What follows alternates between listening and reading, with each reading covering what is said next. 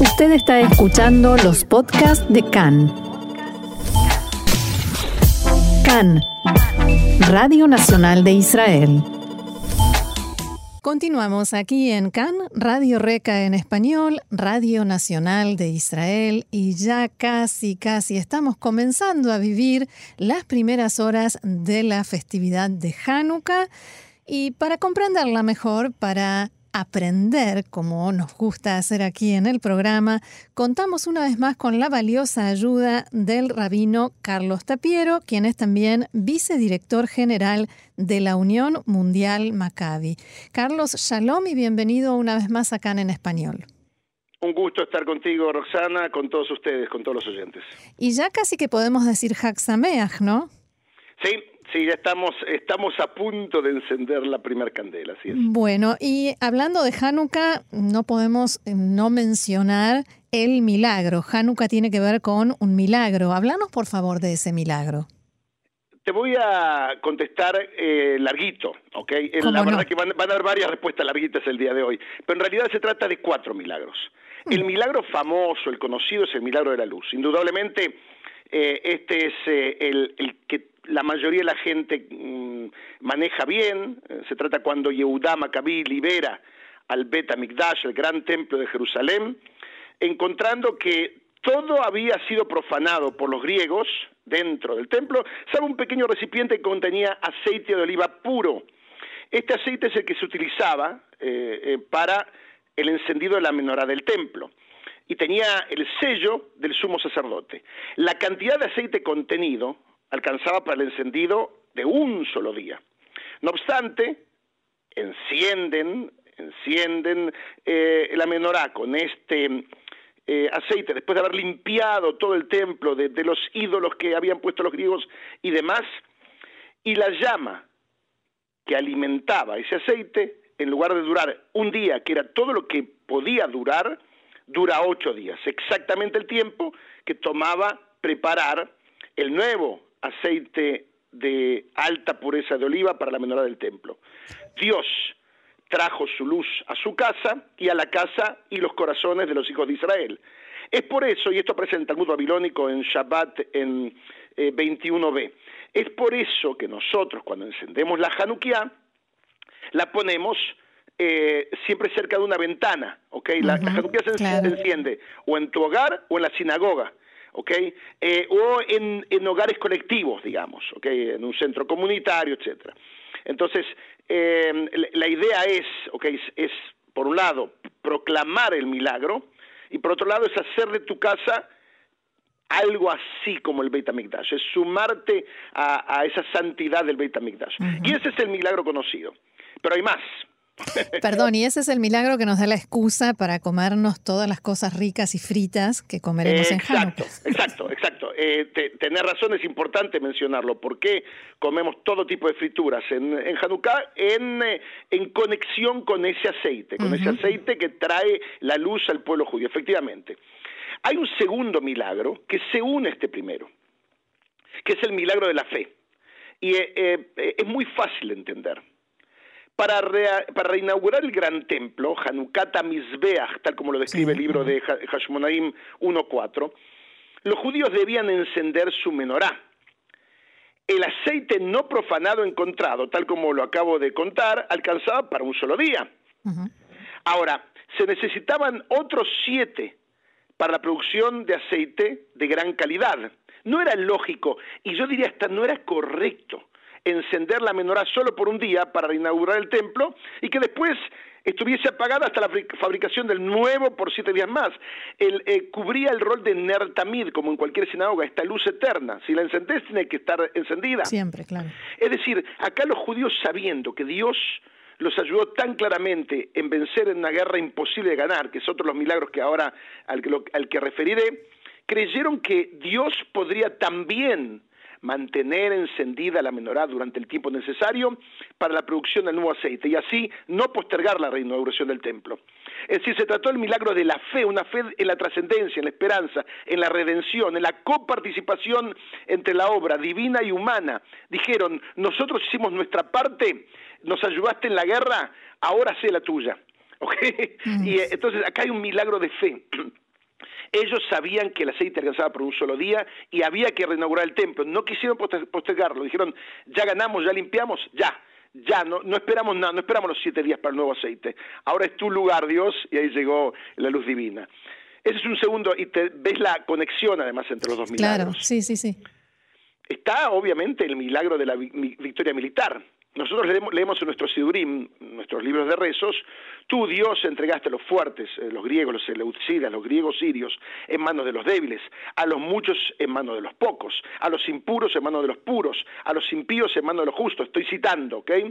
La victoria militar fue experimentada como un verdadero milagro para cada miembro del pueblo judío y nos recuerda algunas de las victorias que el pequeño y joven Estado de Israel ha logrado sobre todos aquellos que lo han atacado. Es decir, acá hay un milagro militar. Em, y yo te diría que um, Hazal, nuestros sabios, que no eran muy simpatizantes de, de em, los Hashmonaim, después lo explicaré, eh, eh, a, todo, a todas las festividades le dedicaron una Masejet Shlema, un, un, un tratado completo, ¿ok? Incluso a eh, Masejet Megillah, incluso a, al libro que habla de Purim. Sí. Pero pero no a Hanukkah. Hanukkah le dedicaron un poquito en una página, como dije en Shabbat 21b. ¿Por qué? Después voy a contar. Pero, pero de alguna forma el tema militar lo sacaron a un costado. Eh, recordemos que, que Hazal vivieron, nuestros eh, sabios de la época de Mishnah y Gemara vivieron bajo la dominación romana brutal. Eh, con la caída de Bar entienden que cada eh, llamado a victorias militares puede llevar al pueblo judío a su destrucción final, porque la matanza que, que, se, que se hizo después de la caída eh, de Bar Kokhba en el 135 fue brutal contra el pueblo judío, fue la primera gran matanza contra el pueblo judío. Eh, entonces dijeron, no, no, hablemos solamente del milagro, pero hubo un gran milagro eh, militar. Y queda el último, y este quizás es un milagro que nos tiene que hablar a nosotros en, en nuestra generación y en las horas que vienen en el mundo occidental vivimos eh, integrados bien, vivimos bien. Eh, y, em, eh, ocurre que los griegos están desde en la tierra de Israel desde el 332 antes de la era común con la conquista de, Alexander Mugdón, Alejandro el Grande, el Grande. Entonces, por 167 años dominan la tierra de Israel. Son, son un poquito más de ocho generaciones. Y el pueblo judío bajo dominación griega, cuando todos los pueblos, pero en periodos mucho más cortos, perdieron su identidad local y se transformaron en helenistas, el pueblo judío, aún sintiendo la tentación de la cultura hedonista griega, se mantuvo fiel a su propia, nuestra propia herencia, defendiéndola y profundizando su compromiso con la civilización que creamos como pueblo. Es un milagro todos los pueblos sucumbieron al helenismo, porque el helenismo es tan atractivo, es eh, Nike lo usa, just do it, ¿ok? Sí, eh, enjoy life, ¿no? Claro. Okay, abrazar la vida y divertirte. El pueblo judío habla desde el lugar de, un lugar mucho más complicado. Más profundo. complicado. desde el lugar del hacer, ¿viste? desde el lugar del deber, desde el mm. lugar de, mm, el, ideal de la construcción de un mundo mejor, desde el lugar de la moral, em, eh, de la rigidez de una moral, de hablo rigidez eh, con enorme riqueza, pero la rigidez de una moral que demanda eh, tikkun olam, cambiar el mundo y hacerlo mejor. Eh, otros pueblos sucumbieron, el pueblo judío no. Y ese es un cuarto milagro y ahí estamos con los milagros de Hanukkah. Bien, muy interesante. Ahora, hablabas de la victoria militar y de todo esto que quedó, como decías, a un costado y me gustaría preguntarte por el contexto histórico, porque esto sin duda, como todo, pasa en determinadas circunstancias. Definitivamente, mira, eh, la verdad estamos hablando de un proceso eh, de 100 años, de 100 años, ¿ok? 100 años. Y esto es importante em, comprender el impacto que tuvo para el pueblo judío la victoria macabea. En el 168 antes de la era común, todo esto comienza cuando Antíoco Epifanes, Antíoco el resplandeciente, quiere acabar con la cultura judía, quiere acabar con el judaísmo e imponer el helenismo. Eh, ¿Y qué hace? Prohíbe el Shabbat, las festividades judías, la circuncisión y e, e, e impone sacrificar, eh, hacer sacrificios paganos a los dioses helénicos. Cuando esto ocurre, Matitiao Cohen Ben Yohanan, usen las iniciales, Maccabi, ¿ok? ¿ok? El papá de los macabeos, 80 años, él lanza una guerra popular contra este gran imperio, como que Guatemala le gana la guerra a los Estados Unidos, ¿ok? Bajo el lema Mil Hashem Elai, quien esté con Dios, que venga conmigo. Iniciándose la gran gesta macabea contra los Seleucidas, el, imperio greco-sirio. Tres años de lucha y en el eh, primeros, primeros, okay, ahora, ahora continúa, en el 165 antes de la era común, el 25 de Kislev, Yehudá, Macabí y sus fuerzas expulsaron a los griegos de Jerusalén y se reinauguró el templo como lo contamos. Sí.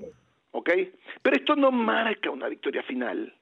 ¿Okay? Esto, esta lucha continúa de forma intermitente durante más de 20 años.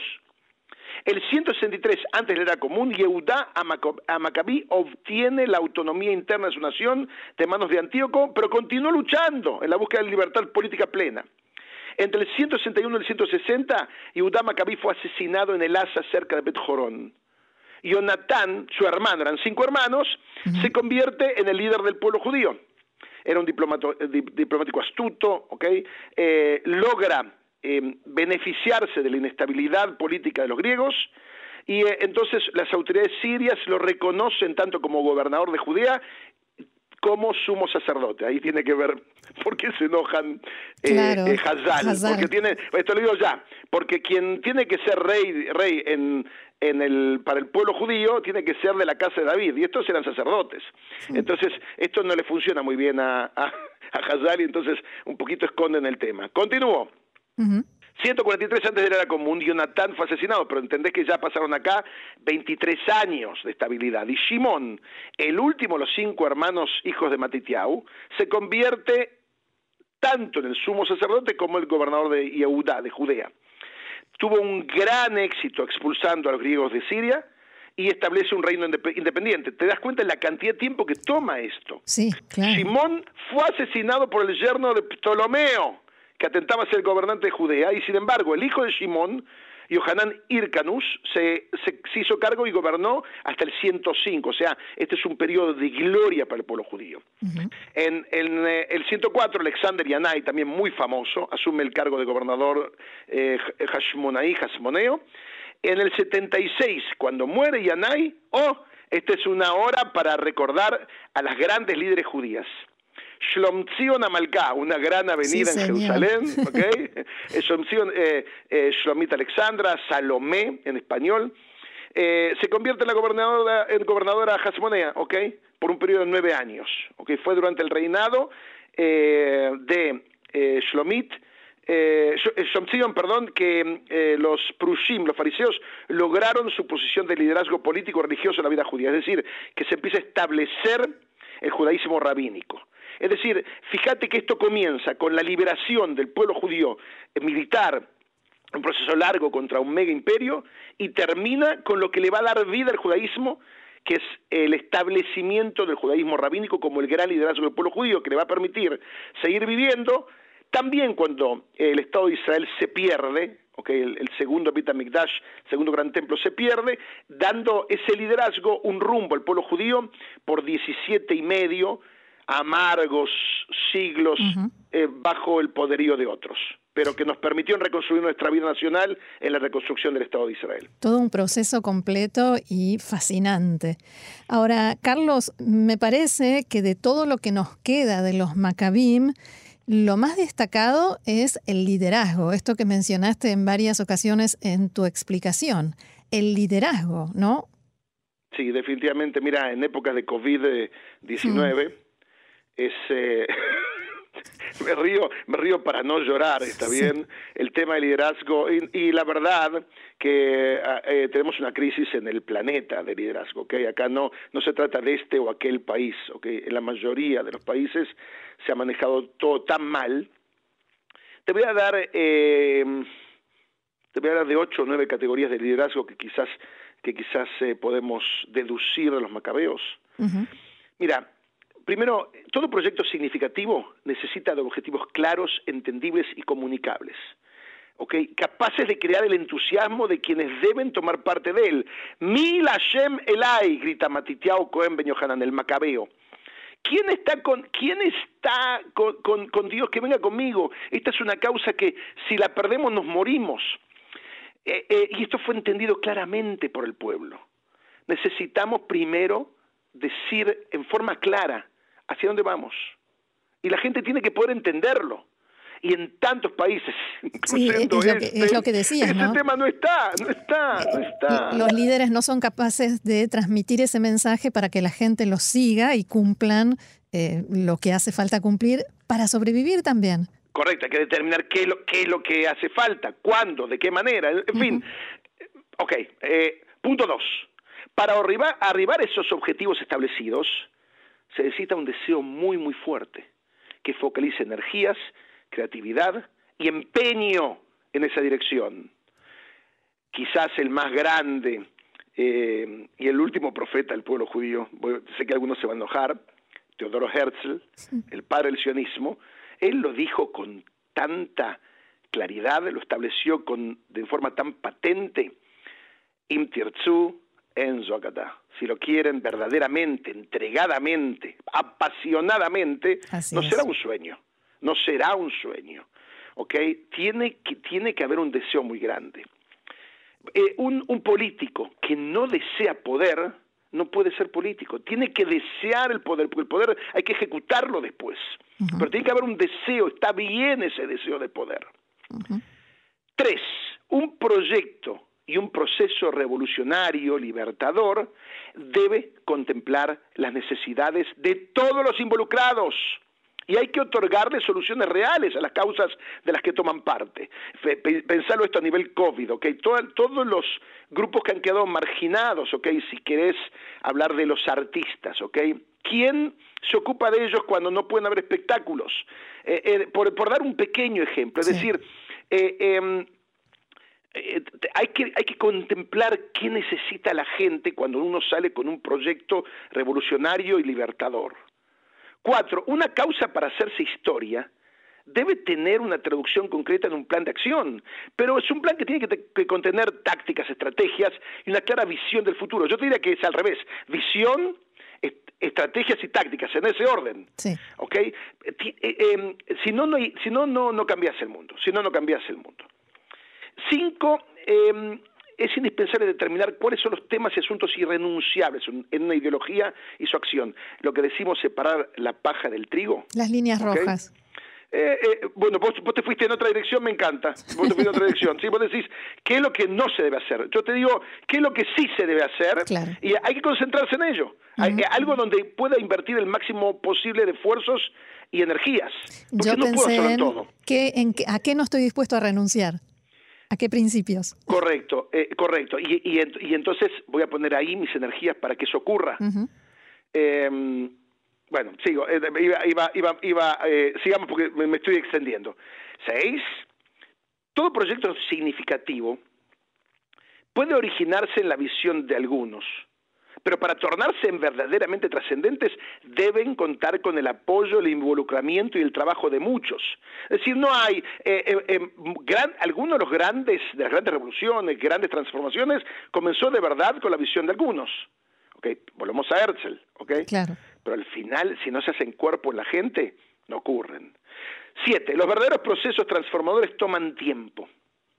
Este es un tema también importante. Requieren de paciencia, constancia y una determinación y compromiso con los ideales que los sostienen, que deben transmitirse y continuarse de liderazgos pasados a presentes y futuros. Te voy a dar un ejemplo, ¿ok? Eh, yo te voy a decir por qué no me puedo identificar ni con Mashiach Now ni con Shalom Akshav, ¿ok? Porque eso demanda, porque, porque son doctrinas de la desesperación. Si no ocurre ahora, ya está todo mal. No, no. Hay proceso, las cosas toman tiempo. ¿Ok? Vamos a trabajar junto con Dios para que las cosas ocurran. Juntos, vamos juntos. ¿Ok? Y toma tiempo. Si, si em, tenemos, este país tiene 72 años y medio de vida, ¿ok? Eh, eh, firmamos ya la paz con dos eh, enemigos y estamos normalizando ya con, con tres. ¿Ok? Y, va, y van otros en camino. Vamos, es un proceso de a poco, ¿ok? No se cambia de un día para otro eh, las determinaciones de la Liga Árabe en Jartum y otras mil cosas. Por ejemplo, si hablamos de Israel, hay que tener paciencia, hay que trabajar mucho, pero hay que tener paciencia. Y por último, el éxito de un proceso transformador está al final del camino. Uno puede ser parte de una de las etapas, ¿ok? Y tiene que vivirlo a eso con alegría. Puede ser que uno no vea la redención final, ¿ok? Pero, pero a no desesperar. Y yo te digo que en esto del COVID, ese es el mensaje fundamental, a no desesperar. Puede ser que, eh, eh, si tenemos unos meses más, puede ser que esto vuelva de alguna otra, otra forma, puede ser que en el futuro tengamos alguna otra amenaza, que los chinos nos vuelvan a, mandar otra vez una, eh, algo terrible, ¿ok? Eh, recordemos que hace 100 años atrás hubo el Spanish, eh, eh, ¿cómo se llamó? La, la, afluenza española que, venía también de, China, en fin. quizás no tengamos otras sorpresas, pero hay que saber que uno tiene que luchar en cada, en cada época para lograr el éxito en, en, lo que está involucrado. Un éxito duradero y tener, me parece, la grandeza para trabajar no solo para el ahora, como decías, ya, sino quizás para algo en lo que yo no voy a gozar de los resultados para más adelante, pero me tiene que importar tanto como eh, si, si, estuviera por tener el éxito ahora. ¿Entendí bien? Eh, entendiste fantástico y de hecho hasta hay una imagen preciosa muy, una historia muy conocida de Honey que planta un árbol que, mm. que, toma 80 años para dar frutos, ¿está bien? Entonces cuando le preguntan por qué lo hiciste, entonces una historia del Talmud muy bonita, él dice, lo estoy haciendo para mis nietos, ¿está bien? O sea, uno, uno, uno planta también a futuro, ¿ok? Eh, y eso es, esa es nuestra responsabilidad y eso es parte de lo que el judaísmo espera de nosotros. Muy bien, con este mensaje me quedo. Carlos Tapiero, Rabino Carlos Tapiero.